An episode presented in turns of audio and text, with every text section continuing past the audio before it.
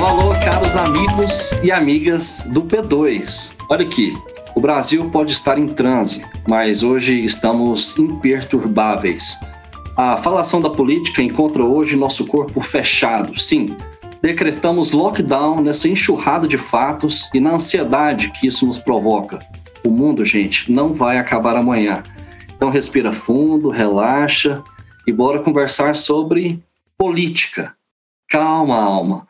Vamos falar sobre política em sua dimensão mais prática e também mais sonhadora, mais invisível e ao mesmo tempo mais impactante, mais cotidiana tanto quanto interessante. Em suma, mais feminina. É ou não é, Lívia Carolina?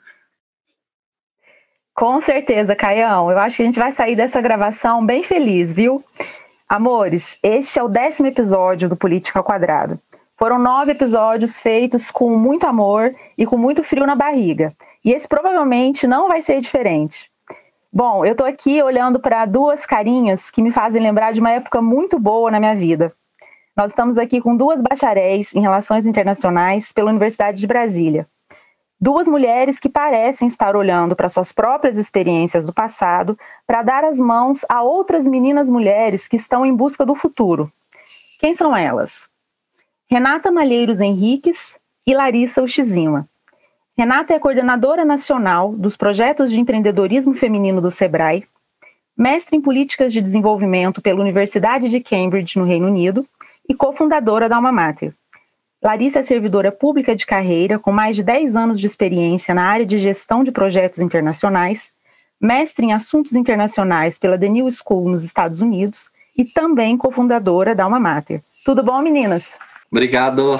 Lívia, é um prazer estar aqui no Political Quadrado com vocês, falando desse tema que é tão caro no nosso coração, falar de mentoria. Obrigada, muito feliz de estar com vocês hoje, todo mundo que está ouvindo a gente. Oi, Lívia, oi, Caio, adorei a poesia no finalzinho ali, a rima, Caio. Menina com Carolina. E, é um prazer estar aqui também. Muito obrigada. Ótimo. Meninas, a gente vai falar também e principalmente do projeto de vocês, que é a Alma Mater, né? Essa denominação latina, ela geralmente designa instituições formativas de ensino. Por que esse nome, que além de super sonoro, ele é tão visceral? Ele remete à nutrição, remete a cuidado. O que, que esse nome, logo de cara, já diz do projeto de vocês? Alma Mater não está aqui é, sem querer, né? A gente volta das nossas experiências internacionais, como você comenta, Lívia. É, eu fiz mestrado nos Estados Unidos, Rê fez mestrado na Inglaterra, e a gente vê que na Alma Mater, em cada uma das nossas Alma Maters no, no exterior, existe uma rede muito forte de conexão, né? Uhum. Da, dos professores, dos ex-alunos, desse apoio e quanto essa rede é importante para principalmente recolocação profissional depois. Voltamos a Brasília, né? Brasília é sempre a nossa casa e Sim. nos reconectamos com a nossa alma mater aqui também, a Universidade de Brasília. Então, está isso muito forte na essência do projeto, que é essa reconexão com a nossa alma mater e a mãe que nutre, né? A gente hum. vê muito o poder de uma universidade pública e gratuita, o quanto ela é transformadora nas nossas vidas, né? Eu sou, meu pai fez é a primeira geração da família de imigrantes e que vai para uma universidade pública e gratuita. Pela parte da minha mãe, eu tenho um avô analfabeto. Então, assim, é uma geração transformadora através da, da educação. Então, a gente tem isso no nosso cerne do projeto, porque vê que realmente é um poder da educação, de uma educação transformadora de vidas. Certo. Você, Rê? Tem uma outra coisa também no nome Alma Mata que é bem interessante, que como tem essa ideia, né, de das pessoas que passaram pelas universidades têm a mesma Alma Mater, quando a gente trabalha com mentoria feminina, ou seja, mentoria de jovens mulheres, a gente sabe que as mulheres em geral, por questões culturais, muitas vezes encontram desafios adicionais no mercado de trabalho. Uhum. E quando a gente, e um dos problemas que acabam acaba afetando as mulheres é a questão de falta de exemplos. Não que eles não existam, o problema é porque as pessoas não jogam luz neles. Uhum. Então, a gente só sonha em ser aquilo que a gente vê gente como a gente sendo. Então, nós meninas, né, se a gente não vê mulheres engenheiras, mulheres astronautas, mulheres motoristas de caminhão, mesma coisa. Se o, o Caio pequenininho, o menininho, não vê homens bailarinos, homens professores primários, a gente vai achar que isso não é pra gente. Então, é muito importante também a gente conectar com quem saiu da universidade, com quem já sentou naquele mesmo banco, com quem fez um curso semelhante. Olha, essa pessoa está nessa posição, está fazendo esse trabalho muito legal, olha, está trabalhando com isso.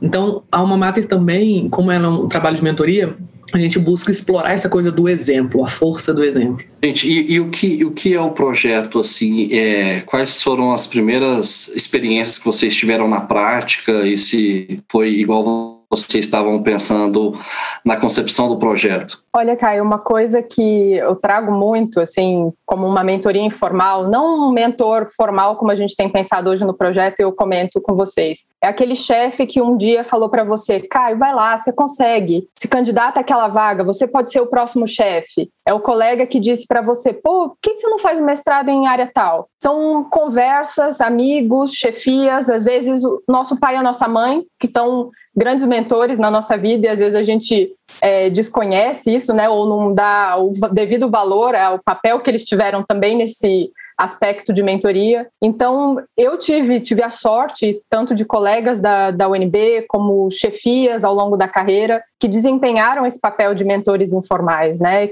Que ajudaram uhum. a mostrar caminhos profissionais, ajudaram a olhar oportunidades como a que eu tive de fazer o meu mestrado nos Estados Unidos. Eu achava que aquilo não era para mim, Caio. Assim, uhum. não venho de uma família rica, uma família do interior de São Paulo, eu não tinha dinheiro para pagar um mestrado nos Estados Unidos, né? E a gente sabe que é muito caro. E, e o que, que te convenceu um... que era para você, Lari? Um, amigos que tinham feito já mestrado nos Estados Unidos me falaram: se você tem esse sonho, vai e faz, se candidata. Aí eu, gente, mas eu não tenho dinheiro. Então a gente fica até preso um pouco nessa, uhum. nessa nossa limitação, que é real, né? Existe. Mas eu fui, me candidatei, mesmo sem saber exatamente como eu pagaria depois pelo mestrado, e não por acaso uma das minhas cartas de aceitação do, no mestrado nos Estados Unidos já veio com uma bolsa de estudos. Então, hum. se eu não tivesse aquele apoio e aquela luz de amigos que talvez acreditassem até mais no meu talento que eu mesma, é, não teria nem me candidatado, né? Não teria nem passado pela dúvida de será que eu vou ser aceita? E se eu for aceita, será que vem uma, uma, uma, bolsa de estudo já na minha carta de aceitação? Então, eu acho que isso foi uma das dores e parte da minha história que me faz voltar também a Brasília e imaginar como é a UNB hoje. Também me lembro de formar e ter muitas dúvidas, né? De sentar no colo de colegas no último semestre da faculdade, gente, e agora? O que, que eu vou fazer? Eu preciso ter um emprego e não sei exatamente por onde começar. Gente, então, tem uma palavra Desculpa, Larissa.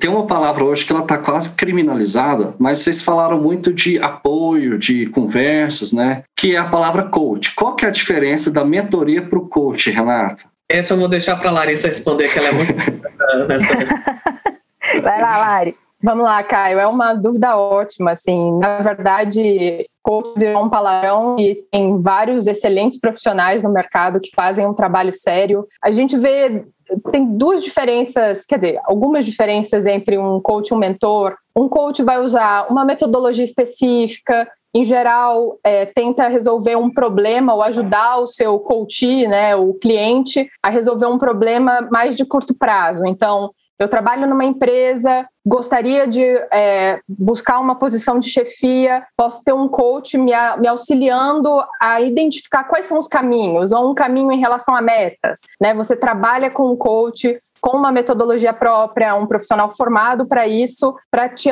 ajudar a alcançar aqueles objetivos. Então, você traça objetivos junto com o seu coach. E aí, claro, de acordo com o momento profissional de cada um. O mentor já tem um papel um pouco diferente, né? Você olha muitas vezes num horizonte de médio e longo prazo e o mentor acima de tudo, vai falar a partir das suas próprias experiências. Então, o mentor olha para si, para suas dificuldades, para os seus dilemas, para suas conquistas, e a partir disso, a partir da sua vivência, ajuda o seu mentorado a instigar, a trazer perguntas e olha, como você pode enfrentar essas dificuldades? No meu momento, eu enfrentei dessa daquela forma, mas hoje, vamos olhar junto o que está disponível, né? Num caminho, numa carreira em relações internacionais. Quais são as opções disponíveis, né? Você pode ser um diplomata, você pode seguir uma carreira em comércio exterior. Então, um mentor vai olhar muito e beber muito da sua própria experiência e compartilhá-la com, com o seu mentorado. O Rê, é, quando a gente foi criar o Política ao Quadrado, teve um momento que a gente teve que tomar uma decisão, né? O Germano, ele fazia um ano mais ou menos que ele me falava, ah, vamos fazer um podcast, vamos fazer um podcast. E primeiro eu levei assim na brincadeira, e aí depois eu percebi que ele estava falando um pouco sério, aí eu tentava fugir. E aí depois quando vê nasceu, entendeu? Como é que foi esse momento da alma mater? Tipo, vocês ficavam sonhando e aí um dia vocês estavam bebendo uma cerveja e decidiram? Ou isso já vem sendo gestado há muito tempo e precisava só de, de conciliar as agendas? Como que foi? Legal. É, Olha, como a gente é amiga já de longo, né, longo, longa data, a gente né, conversava sempre e tal, mas assim, uma das coisas que a gente conversava era isso, olha, nós tivemos tantas oportunidades, né, então assim, a gente tem no mínimo obrigação de tentar devolver um pouco para a sociedade o tanto que a gente já recebeu.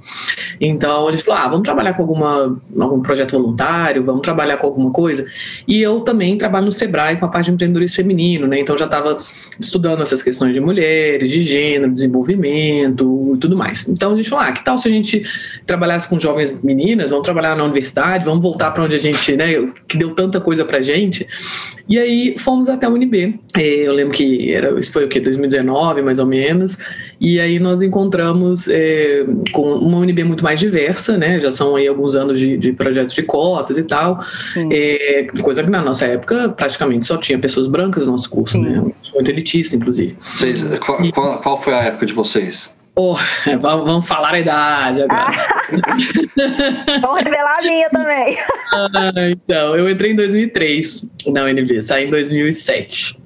2006, 2007. Então essa é, mudança é muito rápida, então. É, coisa rápida, né? É, acho que da política de cotas também, né? É, mais ou menos uns 10 anos, vai, 10 a 15 anos. Eu não lembro exatamente quando foi o começo das cotas. Eu ingressei em 2004 e o meu semestre foi um dos primeiros semestres, eu acho que foi o primeiro de 2004, foi o primeiro de cotas da UNB. Exato. Bom, aí chegamos lá, vimos um UNB muito mais diverso, pô, que beleza, né? É, maravilha. E aí começamos a conversar com grupos de meninas também, fomos para relações internacionais, conversamos com os colegas e tal, e elas falaram: olha, realmente está mais diverso, mas isso não significa que está mais inclusivo. né? Então, assim, é, existe muitas vezes uma barreira e um, um, abismo entre cotistas e não cotistas. É, muitas vezes eles se sentam, inclusive, em lados diferentes da sala. E gente falou: como é que é isso? Não, como, como que é, né? Aí não é e não é difícil de imaginar por quê, né? Assim, mais um curso como Relações Internacionais, que muitas vezes as pessoas já chegam falando inglês, já fez intercâmbio para os Estados Unidos, já. Enfim. Então, existe uma questão aí de socialização. E, e, isso, depois conversando com outros colegas de outros cursos, a gente identificou que isso não é só de Relações Internacionais. Outros cursos também é, oferecem isso. Então, a gente já viu ali uma oportunidade de. um problema e uma oportunidade de atuação. Peraí. As cotas realmente tornam a UNB mais diversa, a universidade mais diversa, mas isso não necessariamente quer dizer que ela seja mais inclusiva. Então, a gente precisa fazer alguma coisa para ajudar a acelerar esse processo. Então a gente fez um primeiro edital para essa turma piloto, chamamos, nem fizemos propaganda, né, mas recebemos muitas inscrições, fizemos uma seleção de meninas. Hoje nós temos é, 13 estudantes, né, a turma de Relações Internacionais e Ciência Política. Na turma nós temos é, cotistas, não cotistas, mulheres brancas, mulheres negras. Enfim, a ideia é que a gente realmente junte esses grupos, porque não faz sentido uhum. é, a gente ter essa divisão, ainda que às vezes inconsciente, ainda que às vezes as pessoas não é, não chame atenção. Então, a Alma Mater nasce nesse contexto de é, querer devolver para a sociedade os benefícios que a gente teve, querer atuar é, com a brecha de gênero, querer atuar também com a questão de diversidade e inclusão e de, claro, é, jovens que estão começando a sua carreira. Né? Então, assim, esse momento, saída da universidade, começo de carreira, é muito importante a gente ter apoio. Hum. Né? Então, é, ela nasce por aí. Pegando um gancho da Rê em relação a como ela nasce, a gente volta para a universidade também para tentar ouvir das alunas e entender quais são as principais dificuldades. Né? A gente fez uma pesquisa de diagnóstico e queria compartilhar alguma dessa, desses dados com vocês. É, das alunas entrevistadas, 70% é, disseram que consideravam, consideraram em algum momento da graduação deixar a graduação que nos assusta muito, 70%. É muito Então, alto. assim, é uma universidade pública e gratuita, e ainda assim você tem é, uma possível desistência, e essa era uma percepção. A gente tentou voltar ao NB, conseguir dados, a gente não conseguiu, infelizmente, esses dados, mas havia uma percepção entre os colegas de desistência entre os alunos, né? E a gente ouviu isso muito forte de ciência política também. É, 30% do, dos entrevistados disseram que não sabem como procurar um emprego, 50% não sabiam o que fazer depois e 60% disseram que a universidade não dá ferramental, as habilidades para que, que eles precisam para ingressar no mercado de trabalho. Então você tem as pessoas com muitas dúvidas, né? Não, e fazer essa ponte é, quando você tem uma rede de apoio, quando você conhece pessoas, quando né? Você já tem um colega que já ingressou no, no, numa empresa e consegue te passar um pouco do caminho das pedras, de como é um processo seletivo. Assim já é difícil. Imagina para as pessoas Sim. que não têm referencial, né? Esse era um dos pontos. É, você tem uma primeira geração de universitários, né? Então, pessoas que muitas vezes não conseguem, não conversam em casa, não tem com quem conversar em casa sobre os desafios da universidade. É, a gente vê muito a Alma Mater e a rede das mentoras atuando também nisso, né? Hoje, das 13 alunas, como a Renata comentou, 70% delas são cotistas, ou cotistas raciais, ou cotistas que vieram de escola pública. Então, a gente vê aí um trabalho muito importante também para conectar esse mundo com pessoas, né, conectar as pessoas com esses profissionais mais experientes. Gente, vocês têm eh, vivência no mundo corporativo, né? E sabem muito sobre questões de administração, etc. Tem uma, uma das coisas que toda empresa tem é o, enfim, um mapa estratégico onde tem as missões, os valores, etc.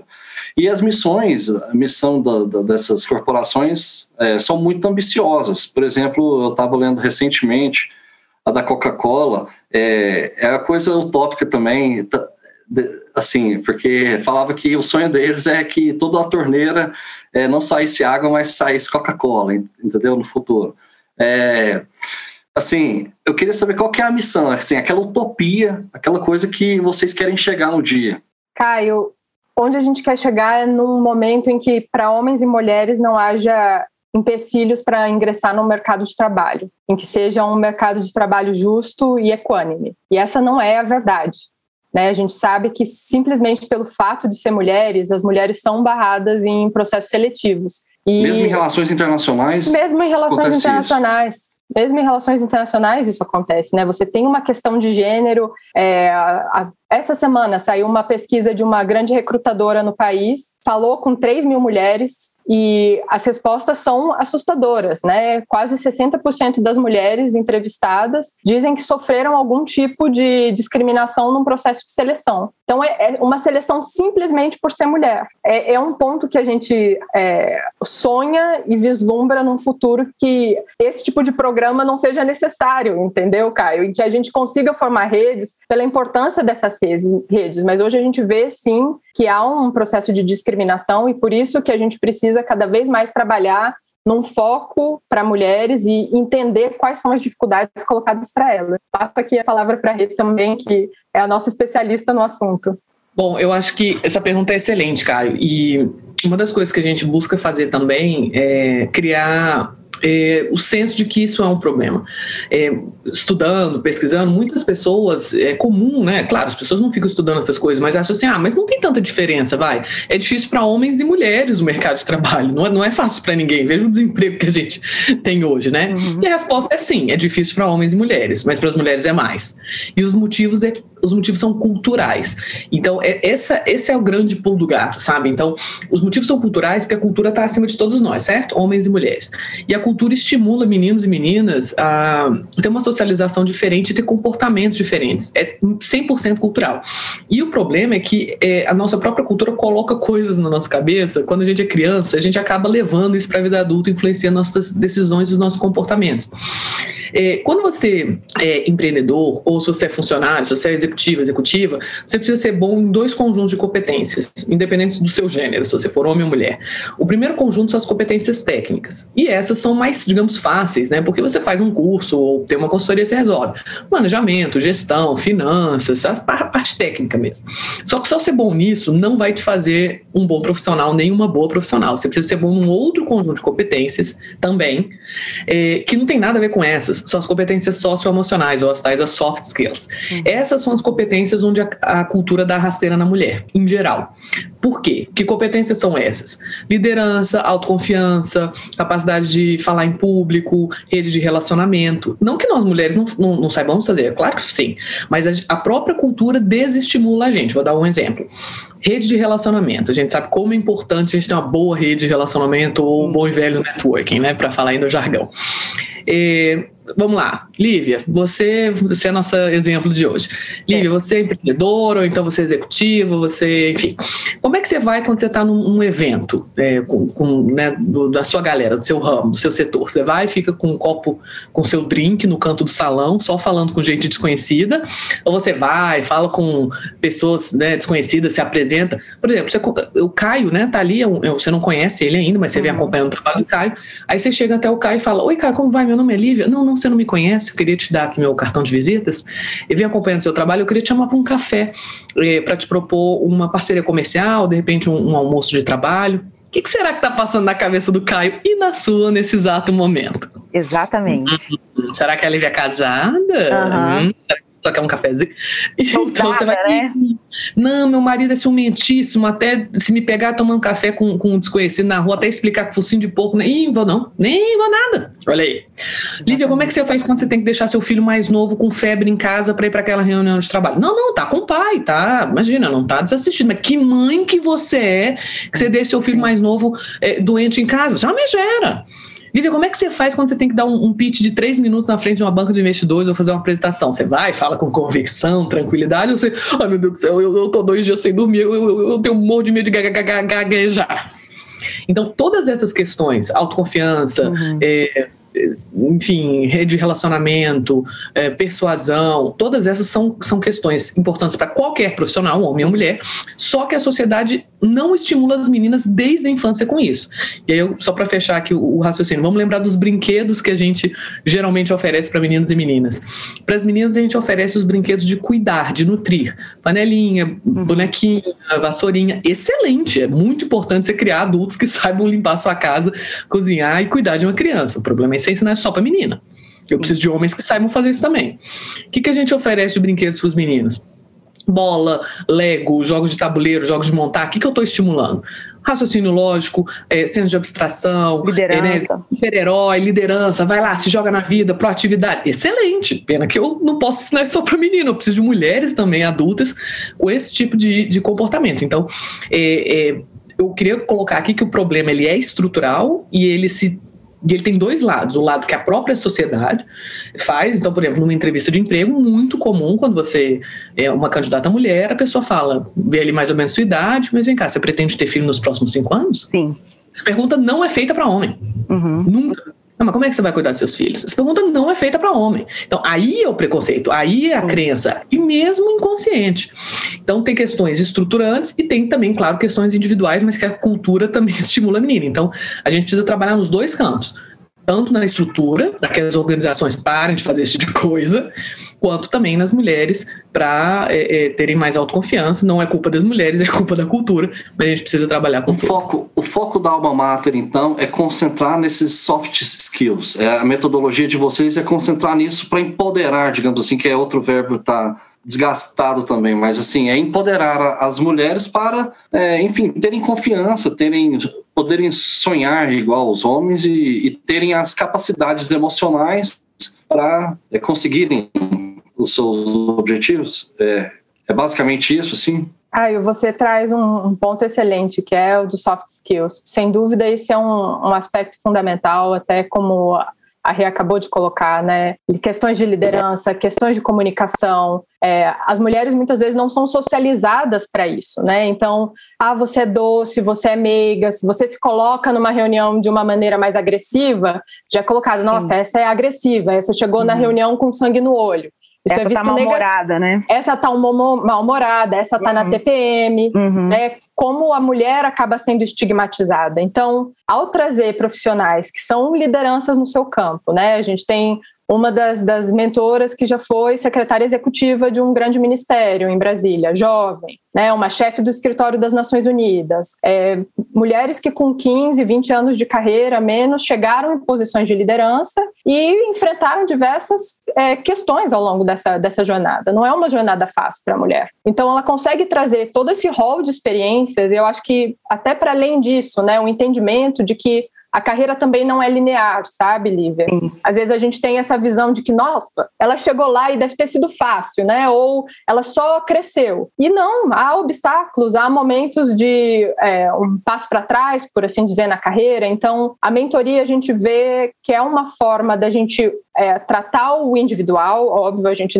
a questão sistêmica é muito mais complicada. A gente vai primeiro entrando no sistema, hackeando o sistema para mudar o patriarcado, mas para que cada vez mais haja mulheres nessas posições de liderança, né? As pesquisas hoje no Brasil indicam, você tem 20% de mulheres em, em, posições de liderança. Como CEO, é menos de 10% das mulheres, né? Então esse entendimento de qual é o papel da mulher, onde a mulher deve estar. A mulher pode estar onde ela quiser. Ela pode ser uma grande liderança. E muitas vezes essa liderança feminina é muito mais empática em relação a, a outras mulheres, né? E entender e não ser sofrer um assédio numa entrevista de trabalho, como isso, perguntar se você vai ter filho, né? Então, é daí é uma grande importância também de você ter essas lideranças femininas e mostrar para as mulheres mais jovens que é possível sim chegar até aquela posição de liderança.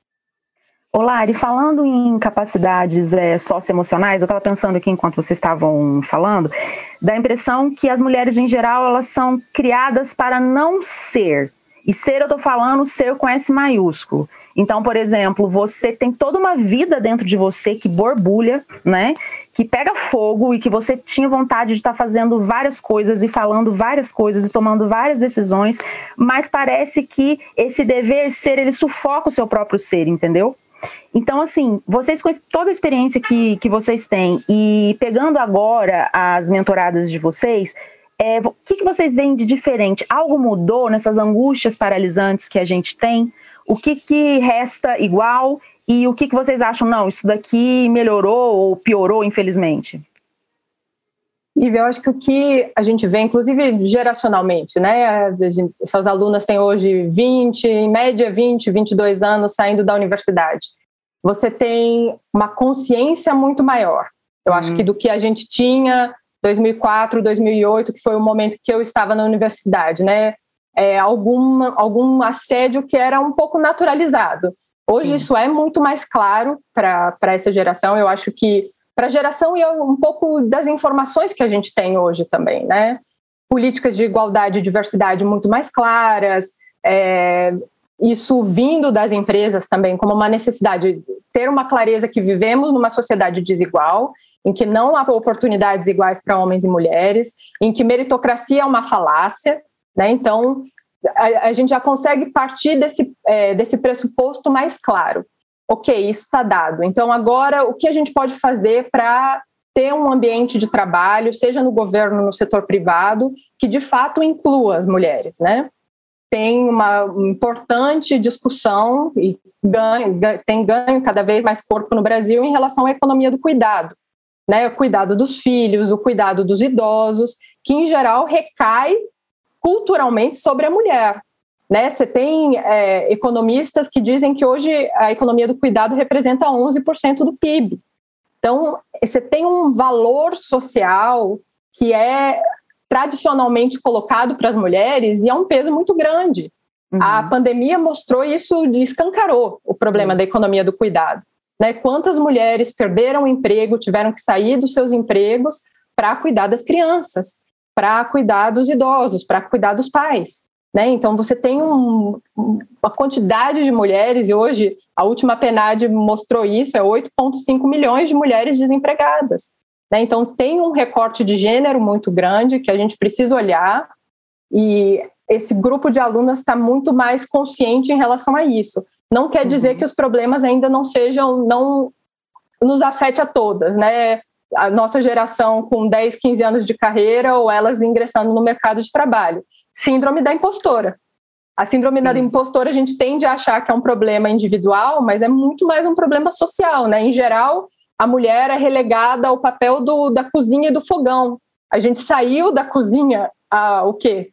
No Brasil, 60, 100 anos, e ocupa espaços é, fora da cozinha, fora da casa. Então, isso nos afeta socialmente. Mas essa mulher devia ser ela mesma falando? Deveria ser a Lívia conduzindo o podcast de política? Sim, é a Lívia e o Caio. Sim, é a Larissa que hoje coordena com, com a Renata um programa de mentoria. E muitas vezes a gente se sente, mas eu, será que seria eu a pessoa a falar sobre isso? Sim, eu, eu tenho plena competência de ocupar esse espaço e estar nesse espaço. São questões que ainda, por muito estruturais, a gente tem olhado para isso, não como uma questão individual. Tratar isso de uma forma mais estruturante. Bem, dois comentários bem rapidinhos. O primeiro que você tinha perguntado por que mentoria, né? Sabe por que mentoria é muito bom? Porque como os problemas eles são culturais e geralmente a cultura está enraizada de nem se dar conta do que que a gente faz, por que que a gente faz aquilo, é inconsciente. A mentoria é o espaço que você tem mais intimidade para tratar dessas questões, porque você vai estar tá tratando de questões, ai, sabe, do seu, do seu emocional, do jeito que você foi criada. Muitas vezes a gente, poxa, mas você vai começar a questionar o jeito que te, das pessoas que te criaram e, né, tudo meus pais falaram tá certo, tudo meus avós, o pai da minha paróquia, a minha professora primária. Então, assim, é um, é um processo, às vezes, doloroso. E Uma aí, interface e... com, com terapia, né, também. Muito, exatamente. A gente até se preocupou bastante para né, manter esses limites, né? Do, uhum. do, porque a gente não tem essa formação em psicologia e tal, mas, mas sem dúvida nenhuma. Então, por exemplo, num curso ou numa consultoria, você não tem intimidade para virar e falar assim, por exemplo, digamos que Lívia é minha mentora, né? Eu sou aluna, sou mentira da Lívia. Oba! Lívia, Lívia, como é que você faz é, quando você tem que falar em público, hein? Porque eu morro de vergonha. Me, me dá umas dicas, eu, eu, eu, eu, fico sem dormir. Lívia, como é que você faz seu marido, hein? Porque o meu tá muito ciumento, agora que eu tô tendo que viajar, tô fazendo. Como é que você faz? E Lívia, seus filhos, eu morro de culpa materna. Tô quase largando meu emprego, porque assim, ai, eu acho que eu sou uma péssima mãe. Então, essa filigrana cultural que, a, que, que vem para as mulheres, porque a cultura trata as mulheres dessa forma, você tem intimidade para tratar numa mentoria, num, num um a um, sabe? De, de, né, de mulher para mulher, digamos assim. É, então, os efeitos são muito melhores do que, por exemplo, você está num curso grande, você acaba nem, nem né, acessando esse tipo de coisa. Eu acho que uma mudança, você perguntou também da questão da geração, né? Eu sempre me incomodei com machismo, eu só não sabia que o nome era esse. Hum. Eu lembro que eu já me incomodava criança uhum. com algumas coisas, sabe? Eu achava estranho, mas eu achava que ó, a vida é assim mesmo, né, gente? Não tem como ser diferente, que maravilha. Acontece com todas as mulheres, né? Vai acontecer comigo Exato, também. Exato, achava que o mundo era ruim assim mesmo, né? Uhum. Aí depois, quando a gente começa a estudar, e eu acho que aí a geração atual, né, internet, questão de informação, a pauta tá no dia, já entende que isso não é tão legal assim, que não é certo que isso é uma coisa, né, exterior e tal. Mas ainda assim sofre, né? Então, assim, claro, você tomar consciência do problema é o primeiro passo para mudar o problema, mas o problema continua lá. Então, é, primeiro, sair da, da, da tomar a, tomar a consciência, porque muitas vezes a gente nem sabe, e aí a partir do momento de tomar a consciência, mudar a si mesmo e fazer a sua parte para mudar o sistema, porque o sistema ele, ele é muito bem sucedido, né? Ele mantém. Sim. O Rê, e para uma aluna da UNB que queira se transformar numa mentorada, o que, que ela tem que fazer? Ela tem que ser de réu, ela tem que ter de tal idade a tal idade? O que, que ela tem que fazer para buscar vocês? Inclusive, tá até para ajudar, não só para ser uma mentorada em si. Como é que as pessoas poderiam é, participar do projeto? Legal. É, primeiro ponto é seguir a gente no Instagram, que é o nosso principal canal. A gente já é segue. O, é, muito bem. É o arroba almamater.mentoria. Lá a gente coloca os nossos posts, as nossas né, comunicações e a gente está finalizando a primeira turma, que é essa turma né, de, de 13 alunas, agora em julho. Então são seis meses de mentoria, uma, uma mentoria por mês individual. A gente vai abrir um outro edital eh, com mais vagas e aí a ideia é que a gente também eh, consiga também abrir para outras outras eh, digamos carreiras, né? não, não necessariamente relações internacionais. Então a dica que eu dou é ficar de olho no nosso Instagram que a gente vai lançar lá os editais com todas as informações.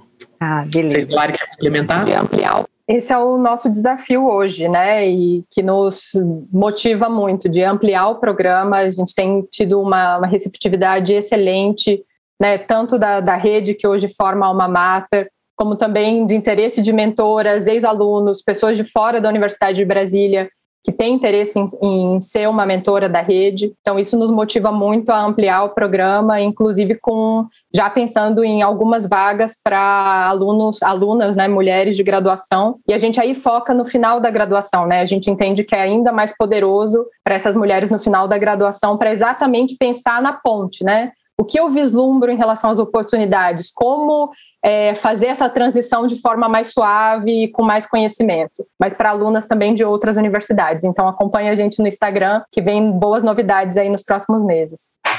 E para quem também ainda né, não está na, na, primeira turma, né, na, na, mentoria individual, a gente também tem dois outros produtos, digamos assim, duas outras linhas de ação que todos podem se beneficiar. São as mentorias coletivas, que são lives que a gente faz no nosso Instagram, eh, de tempos em tempos, sobre assuntos que interessam a todos. Por exemplo, como participar de uma entrevista de emprego, como fazer uma boa carta de mestrado, como, enfim, fazer um bom LinkedIn, um CV.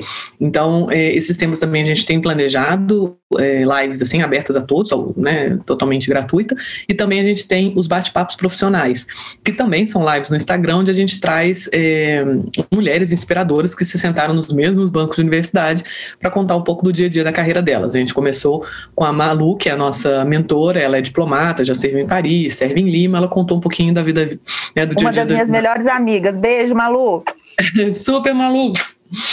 Depois nós tivemos Bia, que é chefe das Nações Unidas, é, da ONU para Refugiados, então ela contou também é, como é que é trabalhar com direitos humanos, né, enfim. Então sempre um bate-papo muito informal, muito info informal e informativo, porque uma das coisas que a gente, a gente escuta muitas alunas é assim, ah, eu não sei o que fazer, eu não sei para onde ir. Então, quando você dá um exemplo de uma pessoa que, poxa, estudou ali, sentou naquela naqueles bancos e hoje está fazendo isso, a gente é, é, facilita, né? Então já vou até deixar aqui o convite no dia no próximo dia 25, nós vamos ter também outra live do bate-papo profissional muito legal que é com a Mariana também, nossa mentora.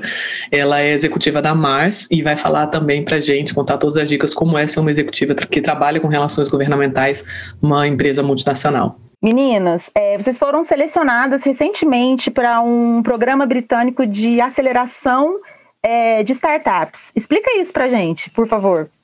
Lívia, foi um prazer enorme ter sido, um privilégio, na verdade, ter sido selecionada para esse programa. É um programa que se chama Future Females. Foram mais de 700 startups inscritas no Brasil, todas startups lideradas por mulheres em diferentes estágios, né? Mas principalmente no estágio no começo, ideação, formando o seu MVP, algumas startups já rodando há dois, três anos no mercado. E nós tivemos, assim, ainda que sabendo que o nosso projeto nasce como um projeto voluntário, a gente entende que a tecnologia é fundamental para escalar um projeto como esse, né? Usando o jargão das startups.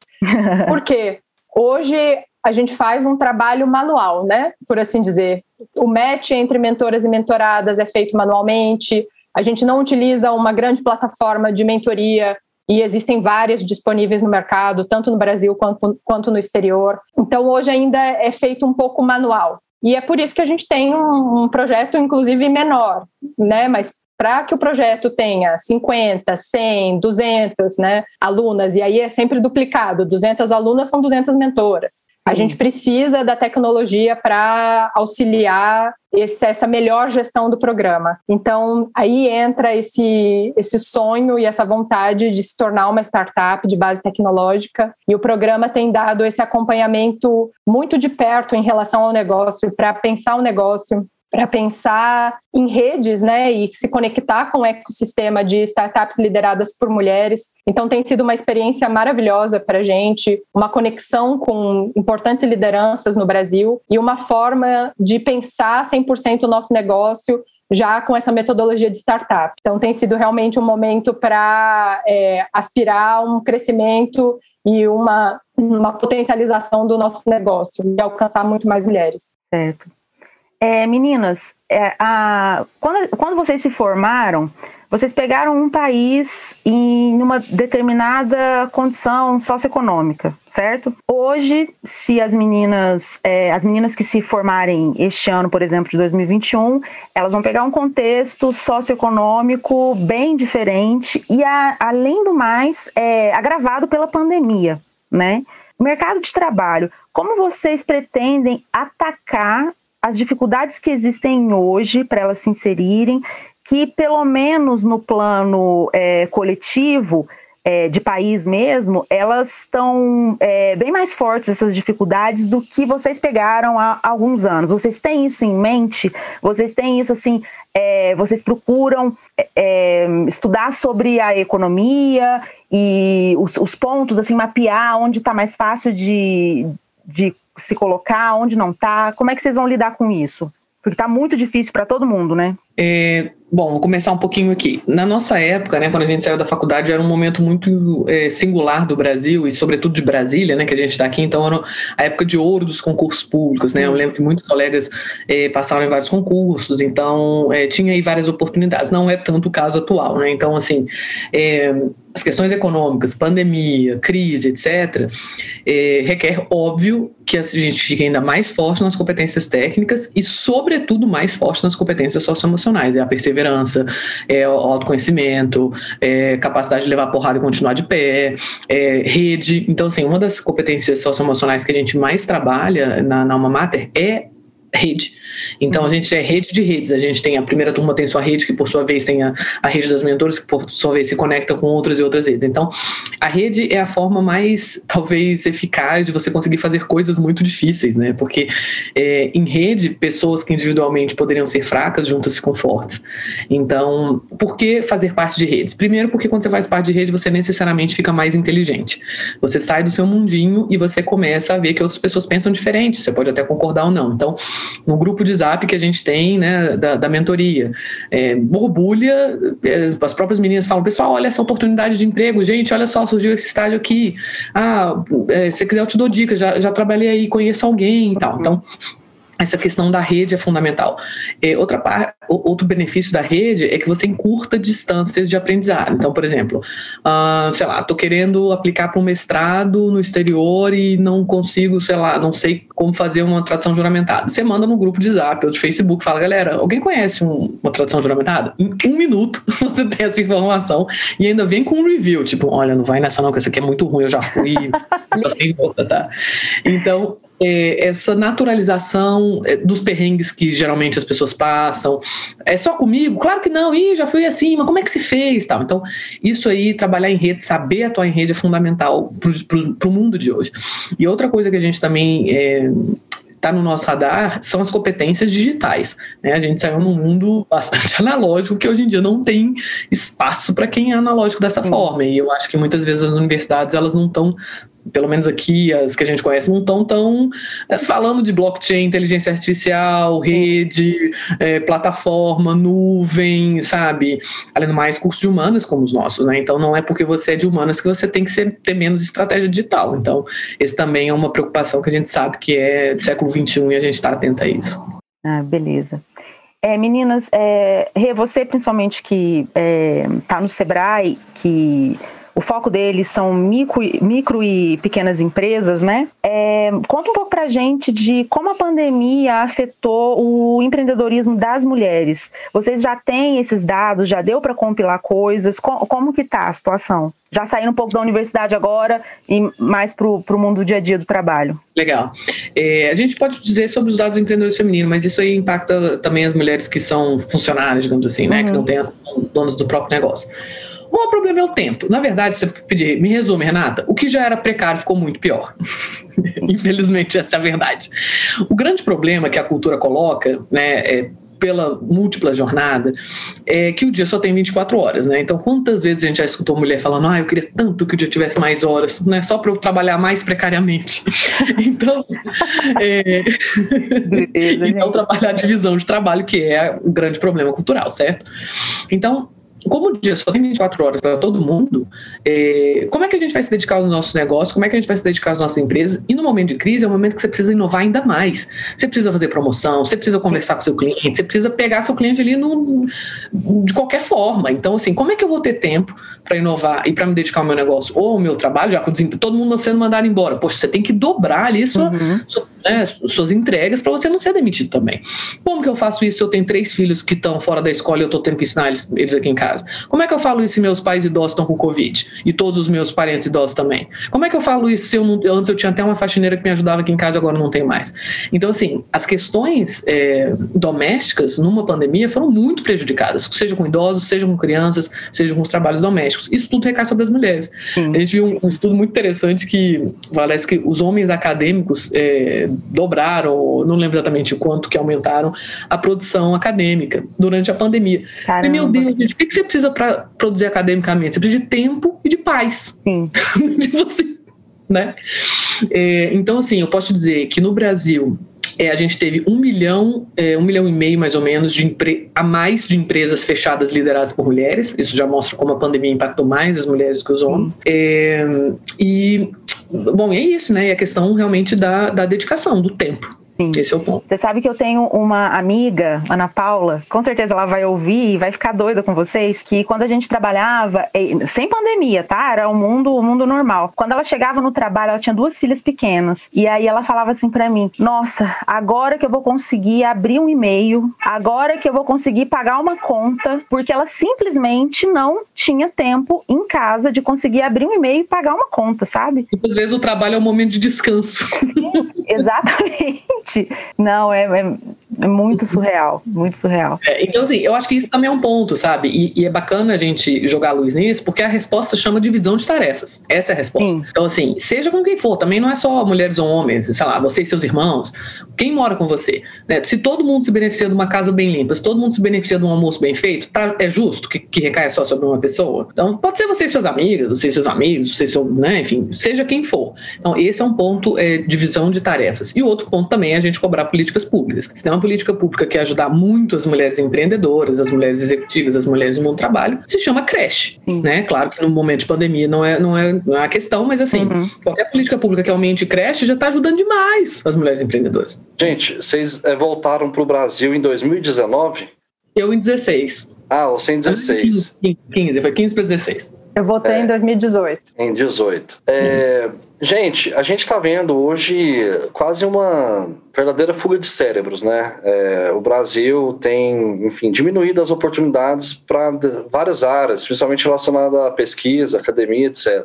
Bateu um certo arrependimento em vocês, porque é, em 2016 a gente ainda estava numa crise que parecia que ia durar pouco, mas essa crise ela vem perdurando e a gente já enfrentou uma década perdida agora. É, vocês se arrependeram ou vocês acreditam no Brasil vai rolar, vai dar certo e tem um futuro pela frente? Uma ótima pergunta, Caio. Eu não me arrependo de jeito nenhum e a minha vida, o meu coração está no Brasil. Então foi um momento importante de, da, da vivência no exterior e, é claro, é uma experiência muito rica e entendo isso como um grande privilégio, mas aqui é o meu país. Inclusive, no, nos últimos três anos, eu tenho trabalhado no governo, sou servidora pública de carreira e entendo também que a experiência do mestrado no exterior foi muito rica em termos de é, aumento de bagagem ferramental que pode se aplicar eu pude aplicar, inclusive, nos últimos anos enquanto servidora pública. Mas não tenho nenhum arrependimento, né? E acho que é importante essa, esse retorno para o nosso país, assim, né? De você ter uma experiência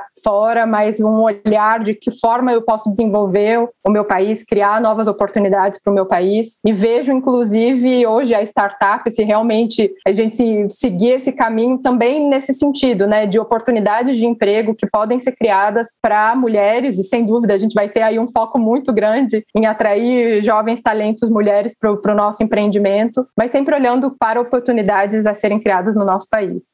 É, e uma coisa boa também, complementando a Lari, é, é que não, não precisa entrar no país hoje em dia né, para a gente colaborar. Então, é, muitas das nossas mentoras estão é, no exterior. Né? Então, você tem mentora no Peru, mentora nos Estados Unidos, na Inglaterra, é, mentora na Suíça. Então, assim, é importante a gente continuar lutando, isso sim, dependendo de onde a gente estiver. O Rê, e como que está o, o, estado da arte das políticas públicas aqui no Brasil para o fomento das oportunidades da, das mulheres no mercado de trabalho? É, tem alguma coisa, alguma concentração de ações nacionais? Você sente que é mais uma coisa de sociedade civil mesmo? Ou, por outro lado, lógico, o SEBRAE? O que, que, que você tem para falar para gente? Eu acho que a gente talvez nunca tenha tido tanto, tanta luz nesse tema. Né? Se for perguntar quando a gente estava saindo da faculdade, né, isso nem era um assunto, era um assunto muito, muito reservado né, para alguns grupos, para os especialistas. Hoje em dia você tem lá o BBB, não, não, é, não desse, mas o BBB passado, então a questão de gênero foi super importante, né? Isso a questão de raça foi muito importante, mas gênero também. Então, assim, tá mais na boca do povo esses temas, independente de como está sendo abordado. Isso, isso já é um assunto, e isso é, é positivo. Outra coisa são as próprias redes que a internet oferece. Então, quando você tem comunidades imensas no Facebook, no Instagram, no WhatsApp, etc., é, você ganha muito escala, né? Então, como a questão da mulher é cultural, problema é cultural, quando você conversa, você já está mudando a cultura. Você já está falando, hum, talvez eu não precise ficar passando isso para frente. Eu sei que me ensinaram assim quando eu era criança e sei que não foi por mal, mas será que eu vou continuar fazendo isso e continuar ensinando meus filhos a fazer isso também? Hum, acho que não. Acho que não. Então, a conversa é o primeiro ponto. A partir daí, as instituições todas também, de alguma maneira, estão identificando isso. Algumas porque realmente estão preocupadas com justiça social, outras porque estão preocupadas com seus consumidores. O consumidor de hoje, o milênio e os, as gerações mais jovens boicotam mesmo marcas que não sejam diversas, marcas que sejam incoerentes, sabe? Então, assim, é questão realmente também de, de, de consumidores, assim. Então, é, a gente vê muito é, nas grandes corporações, sobretudo, departamentos que antes não existiam, que é o Departamento de Diversidade e Inclusão, aparecendo agora. A gente já vê dentro das políticas de é, responsabilidade social corporativa ah, tudo bem, eu, eu, eu tenho esse recurso aqui para isso, mas eu quero apoiar empresas que são lideradas por mulheres. Isso antigamente não, era muito assim, era, ah, quero apoiar a pequena empresa, não importa se é liderada por mulher ou por homem. Agora já se tem, né, então é, a, a, coisa vai refinando, porque é importante a gente ver que é interseccionalidade, né, então assim, é, é, são várias identidades que podem se cruzar, então a da raça, é, orientação sexual, gênero, etc, etc. Então aí você vê como é que tá essas, essas pessoas no mundo, né. Então, em resumo, é, o desafio é grande, mas eu tô até otimista, porque finalmente isso está mais na pauta do que não estava, né? Então é o primeiro caminho para a gente mudar. Gente, e vocês acham que, por exemplo, a questão linguística, se eu modifico algumas coisas que estão assim na nossa língua, no dia a dia, há muitos anos, e, e assim, aparentemente elas são preconceituosas, mas assim, às vezes é muito forçação de barra a gente falar todes é, falar todos com X. Vocês acham que essas mudanças, inclusive linguísticas, é, elas elas estão no foco correto dessa luta? Olha, é, de uma maneira geral, sim. É claro que pode ter exagero, é claro que as pessoas estão doidas para cancelar as outras pessoas, apontar e falar, não é assim, poxa, mas gente, tal. Isso também não é legal. Mas eu vou vamos fazer aqui um, um exercício com vocês. O problema é que, é que a linguagem representa o que a gente pensa, mesmo que seja de maneira inconsciente. Então a gente reforça estereótipos e isso a gente não quer. Vamos ver com a questão das profissões. Nossa, Lívia, é, mentira que você está com problema de saúde. Sério? Ai, no coração? Não, não, mas espera aí que eu vou te, eu vou te é, dar um ótimo cardiologista. É o doutor fulano. É, Ixi, Caio, você machucou a mão? Ah, não, mas vai, vai lá no hospital, uma enfermeira resolve. Isso é uma coisa pequena. Sim. Nossa, Caio, mas assim, você tá com essa roupa, tá meio rasgada. Você quer que eu te, que eu te sugira uma, uma costureira? É aquela amiga da diarista que eu te passei. Nossa, Lívia, seu filhinho, seu filhinho de três aninhos, como é que tá? Já tá na escolinha? O que, que a professora diz dele? Oi, Lari. Ah, você tá fazendo pós-doc? Você já tem professor orientador? Sim. Olha aí. Olha a linguagem. Por que, que o primário é menina? Por que, que o professor orientador do pós-doc é homem? Por que, que o cardiologista é homem? Por que, que a enfermeira que é... Entendeu? Aí é onde a gente vê a questão da linguagem. Caio, eu quero trazer, inclusive, algo de como a tecnologia reforça isso, ainda mais na nossa língua portuguesa, em que o gênero é tão forte marcado. Eu acho que os exemplos que a Renata traz ilustram isso perfeitamente, né? É, no, na nossa rede do Future Females, tem a Jennifer maravilhosa do Se Candidata Mulher, manda um beijo para Jenny, e ela fez um post dizendo que ela mudou o título dela de fundadora de startup, fundadora da Se Candidata Mulher, para fundador Se Candidata Mulher. O resultado de pesquisa da Jennifer fez full, subiu um monte. Por quê? Caramba. Porque você tem um viés de gênero que prejudica as mulheres na forma como a inteligência artificial é pensada. Então, assim, nós, quando colocamos que somos fundadoras, que somos cientista política neutro, estou tentando pensar em outro, outro cargo que seja, que seja feminino, você vai sair menos em pesquisa no LinkedIn. O SEO vai contra você. Então, os mecanismos de busca boicotam as mulheres porque não. O algoritmo é preconceituoso. Exatamente. Também. Caralho, algoritmo... a gente acha, o algoritmo é, é, é machista, é, gente. que isso? Porque ele, ele reproduz o que a gente é, né? A gente ensina Sim. ele. A maior parte dos programadores, quem faz o algoritmo, são homens brancos, logo reflete o modo do homem branco de ver. Então, tem todo um campo de mulheres negras que programam e que buscam botar luz exatamente nesses pontos. Então, assim, é, eu acho que isso traz um, joga uma luz também nesse outro lado do debate, né? Ah, é mimimi, o pessoal está exagerando em relação a isso. Eu mudei o meu LinkedIn para fundador tracinho A e começa a subir no resultado das pesquisas a quantidade de pessoas que buscam seu perfil encontram você por você faz, meio que jogar o jogo da máquina e entrar no jogo para mudá-lo. Esse é um dos caminhos de, de fazer a revolução. A gente, já, o sistema. a gente hackeia o sistema, Caio. A gente aprende quais são as regras do jogo, hackeia o sistema e muda a regra. É. Tem, mas tem um ponto que é muito importante, só para complementar. Isso aí, Elari. é, a linguagem é muito importante, mas a linguagem é parte da cultura. Teve um, um, experimento social que foi feito na Inglaterra e, e, a língua inglesa é uma até relativamente bem neutra, né? Assim, é, mas óbvio que não é, não é imune, com crianças de 7 anos. Chegaram no, no, num grupo né, de crianças de 7 anos e falaram assim: olha, a gente quer que vocês desenhem é, um médico, então doctor, então não, tinha, não sabia se era mulher ou homem, é, engenheiro, né, engineer, é, bombeiro, firefighter e professor, professor. Então, assim, nenhum deles em inglês dá para saber se é menino ou menina, certo? Só falaram isso. E a gente quer que você dê um nome para esse desenho, para essa pessoa. A maioria da sala é, fez esses profissionais homens. É o John, é o James, é o fulano, não sei o que. Olha só, sete anos, é primeira infância quase, né?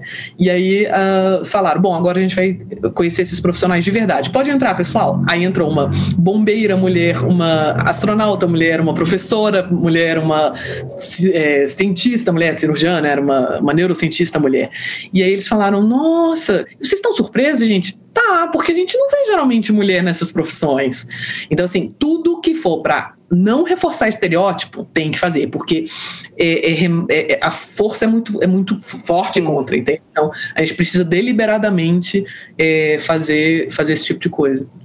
O Rê, você estava falando é, um pouco antes dessa, dessa pergunta do Caio sobre a interseção dos desafios, os desafios da desigualdade de gênero, o desafio da desigualdade racial. Vocês têm 70% da, das mentoradas de vocês são cotistas, né? É, como vocês veem também os desafios da desigualdade racial? Vocês sentem as meninas mais acuadas? Vocês, você tem um, vocês têm um jeito de. Vocês falaram que querem muito unir as pessoas, né? E esse é o propósito mesmo. Como você, vocês é, lidam com mais esse desafio? Lívia, é um ótimo ponto e eu trago uma provocação maravilhosa de quando a gente voltou para a Universidade de Brasília. Nós nos encontramos com grupos de alunas é, ativistas, feministas na universidade. Uma delas nos trouxe essa provocação. Vai ser mais um projeto de mulheres brancas para mulheres brancas. E eu e Renata somos mulheres brancas. Uhum. E isso foi muito interessante, muito importante, poderoso para a gente naquele momento, né? E eu trago aqui a fase da, da ativista negra norte-americana Marion Wright Edelman, e ela diz: You can't be what you can't see. Então você não pode Sim. ser o que você não vê. E foi um é, pensado, e a gente olhou na nossa rede, colegas, pessoas que a gente conhecia na Universidade de Brasília e trouxe propositadamente pessoas maravilhosas como a Malu, que é uma diplomata uhum. negra, a Maiara, que é outra diplomata negra, para que elas estivessem no programa. Porque há uma questão de identificação. Eu sou uma mulher negra e vejo ali uma mulher negra. Olha uhum. o espaço que a mulher negra ocupa. A mulher negra é uma diplomata. E é, é difícil já ser uma mulher diplomata, Sim. que é apenas 20%, nem 30% das diplomatas hoje do corpo diplomático brasileiro é formado por mulheres. Mais difícil ainda ser uma mulher negra. Então, assim, é possível as mulheres podem ocupar esses espaços. O que a Malu traz da experiência dela, e aí eu trago todos vocês, a, convido vocês a verem a live que a gente fez, e ela é maravilhosa e comenta esses desafios, né? de como é passar por esse caminho, né? Hum. E não, não, não é fácil. Então, eu acho que é um dos pontos cruciais que a gente vê hoje na Alma Mater e quer sim ampliar essa rede de mentoras, mulheres que são ícones e referências no, no seu campo de atuação, que são mulheres negras e que podem inspirar jovens mulheres negras a entender como superar esses desafios. A gente entende que as mulheres brancas enfrentam tetos de vidro que são difíceis, dolorosos. Todas nós sofremos em diversos graus assédio no nosso trabalho, muitas, inclusive assédio sexual, assédio sexual na universidade e a vivência da mulher negra é ainda é, mais dura, mais difícil, né, mais invisibilizada. Esse não é o espaço da mulher negra. Então, daí a importância de trazer essas mulheres referências e, e para tê-las como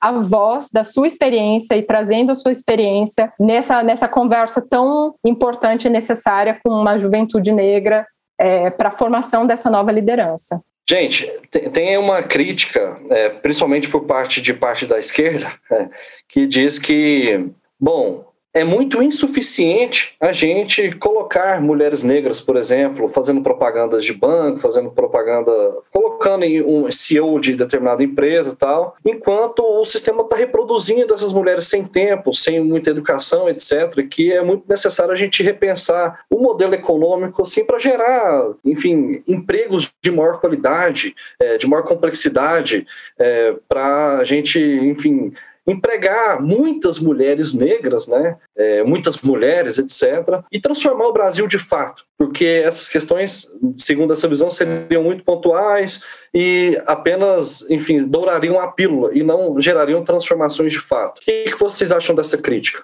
Caio, essa é uma, é uma crítica boa, né? Assim, eu, eu, tive um probleminha de estabilidade aqui de internet, mas você está falando é questão de é, mudanças. A gente precisa de mudanças estruturais, né? A gente precisa de mudanças no sistema e não coisas pontuais, uma ali e outra, que, que no, no miolo acaba né, se, se dissolvendo. É aquele grande dilema, né? Como é que a gente faz para mudar uma colmeia? A gente tem que mudar a colmeia inteira ou a gente pode ir mudando algumas abelhas lá dentro? É claro que a colmeia ela tende a dizimar abelhas diferentes, né? Digamos assim. Mas às vezes algumas abelhas que foram modificadas elas conseguem juntar outras abelhas que ai, muda a colmeia. Então eu sou a favor, e aí falo só por mim, né? Acho que Lari também pode é, complementar, da gente atuar nos dois âmbitos. A gente tem que atuar nos âmbitos é, de sistema e para isso a gente precisa ter o poder da caneta e para isso a gente precisa ser liderança. Então, assim, você só muda as regras do jogo quando você conhece as regras do jogo para você poder mudar as regras do jogo. E então, assim, eu também não tenho tempo para esperar uma mudança estrutural para poder ajudar minha amiga aqui da UNB que está do lado. É claro que eu vou ajudar ela agora, sabe? Então a gente tem que trabalhar nesses dois caminhos. E se tem um caminho que para mudanças estruturais é colocar mulheres nas lideranças. E às vezes nem só mulheres, sabe, gente? Claro que a gente precisa de diversidade, mas pessoas que pensem com esse, com esse, com esse pensamento.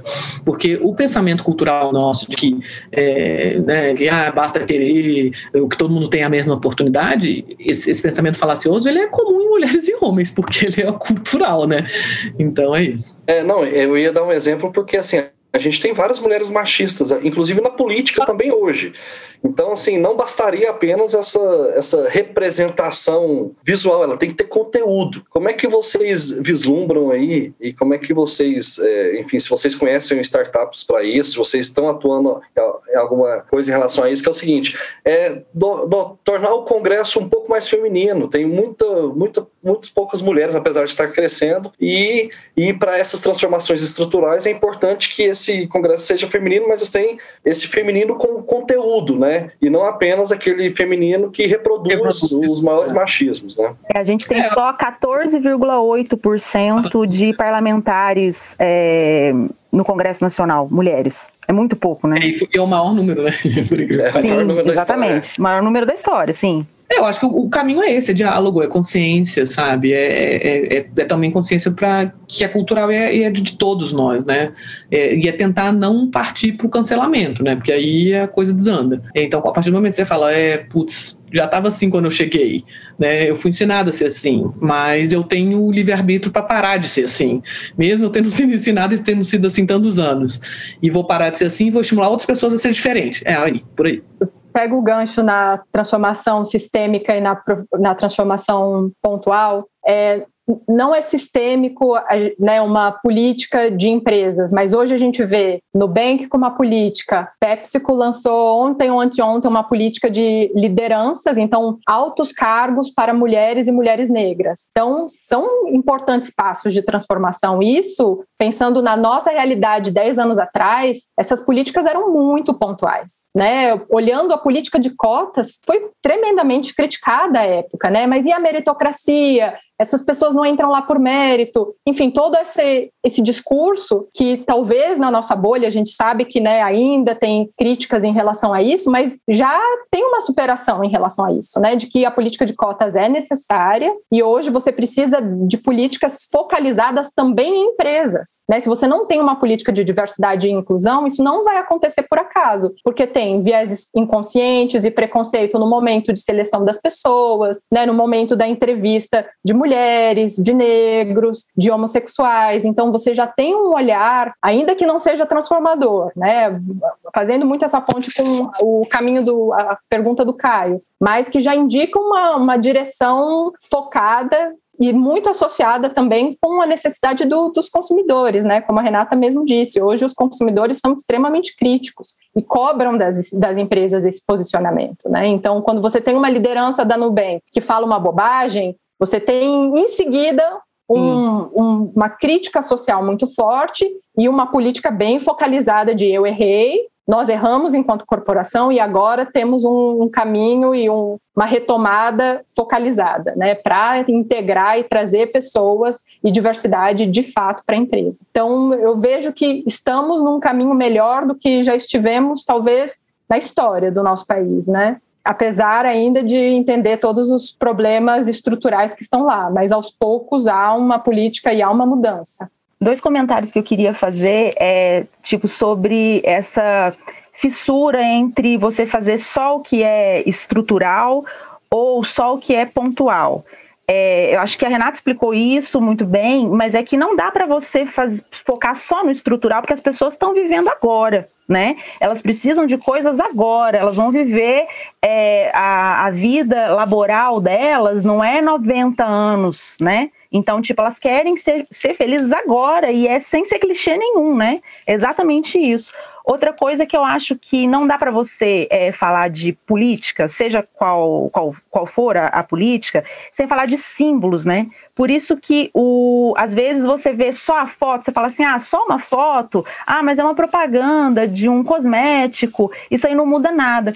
Mas, por exemplo, eu tive uma experiência que eu lembrei enquanto o Caio estava falando, que é, quando reformou o, o aeroporto de Brasília, né, ficou enorme, ficou lindo tal, uma vez eu desembarquei e aí eu passando naquela área de é, do, dos corredores ainda, é, eu me deparei com propagandas da Caixa Econômica na parede toda. Assim, eram, eram três paredes enormes, não sei se tem ainda, e eram com só com pessoas negras. E eu levei um susto e depois eu fiquei com uma vergonha tão grande porque eu pensei assim, cara, no meu no meu país, na capital do meu país, não tinha essa propaganda com pessoas negras, entendeu? Então, tipo assim, não tem como não ter aquilo ali, entendeu? Você vai desembarcar na capital do Brasil, você tem que retratar a sociedade como ela é. Isso me impactou demais, porque antes eu não tinha percebido que eram só pessoas brancas na propaganda, e depois me causou o constrangimento que eu falei, puxa, sempre deveria ter sido assim,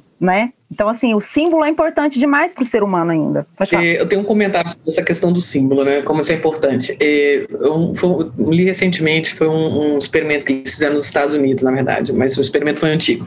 Eram de profissionais, acho que era de administração, na verdade, alunos de MBA de administração, homens e mulheres. Aí o experimento era o seguinte: eles tinham que fazer uma, é, um, um, discurso, né? Era, um, era, uma prova que eles tinham que fazer, eles, e aí estava rolando realmente esse experimento. Nos homens, nos meninos, nos alunos homens, antes de fazer o discurso, cada um deles via uma foto de um, de um, de, de um grande político, era um discurso político, é, sei lá, JF Kennedy, vai, é, algum político homem de, de muito peso ali nos Estados Unidos. E aí depois cada aluno ia lá e fazia seu discurso e tinha uma banca tal que, que dava nota. É, já as mulheres, antes de fazer o discurso, elas viam a foto de uma grande polícia, lá, Hillary Clinton, vai, alguém que era bastante né, famosa e tal. E aí, nesse grupo, ah, e aí, no grupo de homens, uma parte viu a foto antes de fazer o discurso, uma parte não viu. Das mulheres, uma parte viu a foto e outra parte não viu. No grupo dos homens não houve diferença na avaliação dos, dos avaliadores no, no discurso homens que viram a foto de, de homens é, é, que fizeram inspiração e que não viram, o discurso é o mesmo. Das mulheres, as que viram a foto imediatamente antes de fazer o discurso, foi muito melhor o discurso. Caramba. Olha só, você, você se. Ah, eu consigo, olha, ela também. Então, se tinha uma síndrome da impostora, se tinha um medinho, se tinha um. Mas eu nunca vejo mulher fazendo isso. Ali mudou. Então, por mais que a, a mulher que esteja naquele cargo de liderança política nem seja lá tão a favor, assim, vai, de, de, de um mundo mais equitativo, mas só dela estar tá lá já é bom para as mulheres e para as meninas que vêm ela lá. Não, com certeza. O voltando um pouco para as mentoradas de vocês, é, o Caio fez uma, uma pergunta e sobre ajuda psicológica, né? E aí você falou, ah, é, a gente precisa tomar cuidado porque a gente não, não é da área, né?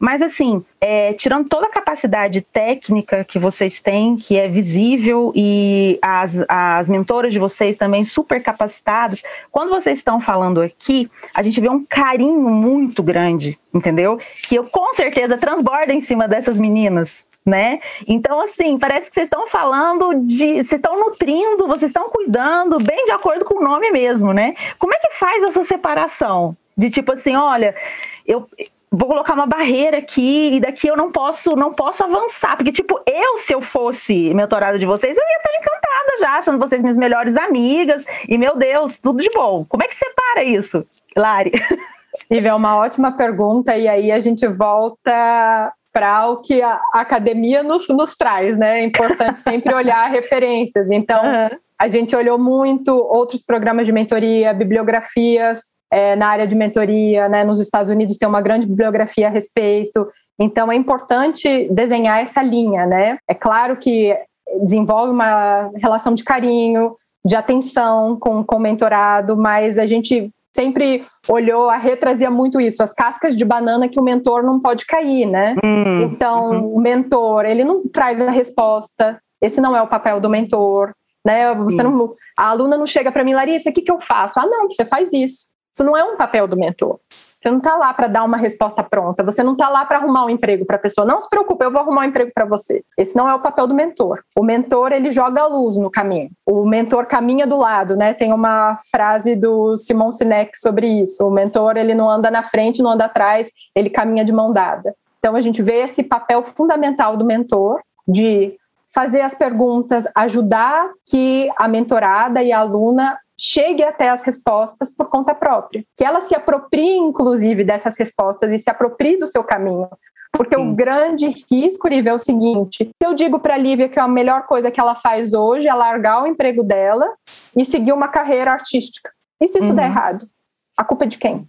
É da Lívia ou da Larissa? E aí, no culpa, muito tentando simplificar isso, né, gente? Eu acho que é para cada um entender né, das nossas responsabilidades, da nossa autorresponsabilidade. O mentor não pode ser responsável. E aí eu acho que trazendo um pouco, bebendo na psicologia, né? O psicólogo também não é responsável ali pela decisão Sim. do seu paciente, a decisão é própria. Né? A, a, autoconsciência, e esse é um dos nossos primeiros exercícios, a gente até comenta um pouquinho sobre isso, sobre autoconsciência. A gente faz um exercício entre mentora e aluna, tanto de conexão, que a gente vê que mentoria, o cerne da mentoria é a conexão, e o, o autoconhecimento, né? O que eu trago, de onde eu vim, porque uhum. se essa aluna veio de um é, de uma família, de uma questão sócio é, emocional, social complicada, ela traz isso para a sessão de mentoria, né? E é importante que o mentor, a mentora tenha esse entendimento, tenha essa compreensão, essa empatia. Então, eu acho que empatia também é um cerne, um ponto que a gente trabalha muito, traz muito para as mentoras. A gente faz uma reunião de alinhamento com as mentoras, uhum. tem esse canal, inclusive, com, com as mentoras. Agora, em abril, a gente vai ter uma primeira reunião com todas as mentoras de novo, porque a gente uhum. sabe também que elas trabalham, né, Lívia? Assim, todo mundo tem a sua rotina, tem filhos. Então, o programa ele é desenhado para que cada mentora coloque ali duas horas do seu mês. Né? Um trabalho voluntário que ocupa duas horas do seu mês. E para abril a gente vai ter essa conversa de novo com todas as mentoras, tentando entender quais foram as maiores dificuldades, quais uhum. foram uhum. os maiores desafios, mas sempre levando isso com muito profissionalismo, porque tem que ter uma preocupação em relação até onde o mentor pode ir, né? Quais são as preocupações? Nem, ninguém é psicólogo, inclusive a gente está trazendo uma psicóloga especialista na área de RH para ingressar na Alma Mater conosco, porque a gente sente ah, que precisa de um apoio uhum. nesse sentido, mas não temos nenhum psicólogo de formação. Então a gente tem que ter muita cautela e saber, eu consigo te acompanhar até aqui. Até uhum. daqui para lá, é você, você, pode conversar com outro mentor, uhum. você tem que buscar suas respostas, você pode buscar um apoio de saúde mental, não tem nenhum problema em relação a isso, é importante, mas entender que o mentor tem um papel até determinado ponto, isso é fundamental. Certo. Caião, vamos chamar as meninas para brincar agora? Momento Jânio Quadros.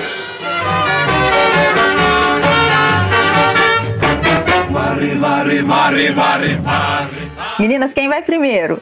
Posso ir. Pode ir.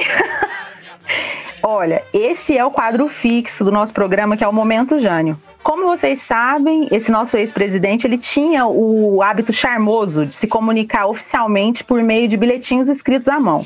Qual que é a proposta? Vamos imaginar que o povo brasileiro decidiu eleger mais uma vez uma mulher para a presidência da República, certo? E essa mulher eleita é você, Lari. Então, Larissa, presidente do Brasil, março de 2021. O que, que eu quero que você faça? Eu quero que você escolha uma pessoa para mandar uma mensagem. Essa mensagem pode ser uma ordem, pode ser um agradecimento, pode ser uma oferta de trabalho, uma, você querendo contratar a pessoa, pode ser um pedido de socorro, qualquer coisa. E lógico, você tem que compartilhar o conteúdo dessa mensagem com a gente. Isso, a gente tem um site que a gente está lançando em breve e todo mundo que já participou do Política ao Quadrado tem o seu bilhetinho lá, tem o seu recado e vai ficar pendurado lá no nosso site para sempre. Gente, isso aqui é um perigo. Então, eu sou a presidente da República hoje, só retomando aqui, eu estou com meu coração palpitando. Eu, eu, tenho que mandar um bilhete escrito à mão para alguém para me ajudar nesse momento, no meio da pandemia. É, você no, pode falar, você pode falar. Você não vai escrever, você vai falar agora. Isso, você vai falar. E aí eu a sei. gente vai escrever no, no nosso site. A eu preciso de um tempinho para então, pensar. meu recado vai para a empresária Luísa Trajano. Hum, boa. E o meu recado é, Luísa, muito obrigada por usar a sua força como cidadã, como empresária, como pessoa que se preocupa eh, com a diversidade e inclusão e ajudar tantos brasileiros e estimular outros tantos a superar um dos momentos mais difíceis do nosso país. Que muitas pessoas se espelhem em você. Sensacional. E aí, Lari? O meu recado vai para a maravilhosa Jamila Ribeiro, e aí eu hum. faço um convite para ela, Jamila, vem comigo, vamos construir um Brasil melhor? Vem ser a minha ministra, vem ser a minha ministra de educação. Excelente, meninas. Olha só, geralmente a gente termina o programa aqui.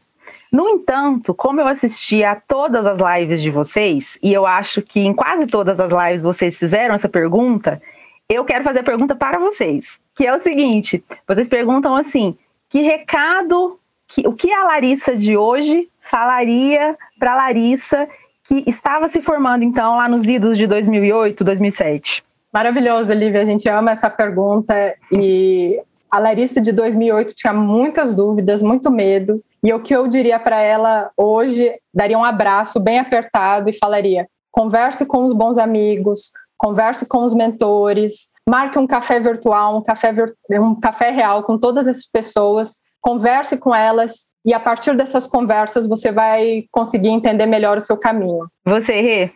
Renata, você vai sofrer por muitas tragédias. A maioria delas nunca vai acontecer. Então nem Segura a ansiedade, né? Meninas, agora eu vou agradecer é, por vocês terem aceito o convite de conversar com a gente. Vou agradecer em nome de toda a equipe, né? é, a gente, o Brasil e o mundo de forma geral está passando por momentos muito difíceis e eu não acredito que tenha sido é, coincidência que a Alma Mater tenha sido criada exatamente nesse contexto, Assim como eu posso afirmar categoricamente que o Política ao Quadrado não foi criado nesse contexto por uma coincidência. Eu acho que na nossa geração, nunca o clichê mãos à obra foi tão cheio de significado. Eu acho que agora é mãos à, mãos à obra mesmo. Né? Acima de tudo, eu quero deixar um recado para as mentoradas de vocês. Eu vou ler o nome de cada uma delas. Se eu esquecer depois, vocês me falam e eu, eu falo no próximo programa.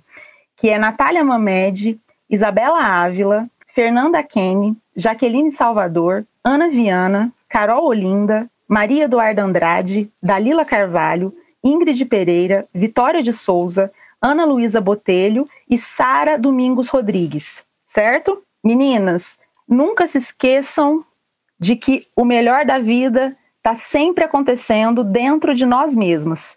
É aí que mora a nossa força. Um beijo, lindas. Muito obrigado, gente. É, foi um ótimo programa, ensinou é, muitas coisas para gente. É, com certeza tem homem ouvindo aí e vendo a importância da luta pela equidade na prática, né? Mas também a necessidade de é, ir plantando sementes para a transformação de toda a colmeia, porque essas abelhas gigantes aí e lutadoras e batalhadoras elas não vão conseguir fazer tudo sozinhas. Temos que dar suporte a isso para uma transformação conjunta para o mundo ser equitativo para todos. É, é isso. Continuem seguindo a gente nas redes sociais. A gente está no Twitter e no é, face, é, no Twitter e no Instagram, no Political 2, e no Spotify e nas plataformas de áudio, Política ao Quadrado. Renata vai dar um recado. Eu quero fazer um convite, aproveitar nossos minutos finais, é, para convidar todos, homens e mulheres, para o curso online que eu vou fazer agora. São quatro aulas, é um mini curso. É, com o IDP, então o curso é sobre mulheres e liderança, mas a gente vai conversar sobre o que a gente conversou aqui: estrutura, cultura, é, crenças né, e vieses, é, como que a gente trabalha com isso, autoconfiança, redes de relacionamento, enfim. É, o curso é totalmente online, totalmente gratuito com certificado. Para se inscrever, basta entrar no site do IDP, que é o www.idp.edu.br. O curso vai ser em abril, então corre lá e já faz a sua vaga. Isso aí, Ai. gente. Aprender nunca é demais. Vamos fazer o curso. Vamos seguir a Alma Mater também no Instagram. E é isso, gente. Muito obrigado. Foi muito bom. Lari, quer se despedir? Quero me despedir de vocês, Lívia, Caio, parabéns pelo programa, tá muito legal, a gente tem acompanhado no Spotify, obrigada pelo convite e sigam a gente no Instagram e no LinkedIn para acompanhar, tem boas novidades por aí, um programa crescendo em julho de 2021. Contamos com vocês, obrigada, um beijo grande. Um beijo, beijo meninas, um grande abraço. O Política ao Quadrado é uma produção independente ao quadrado. Ajude a gente. Acesse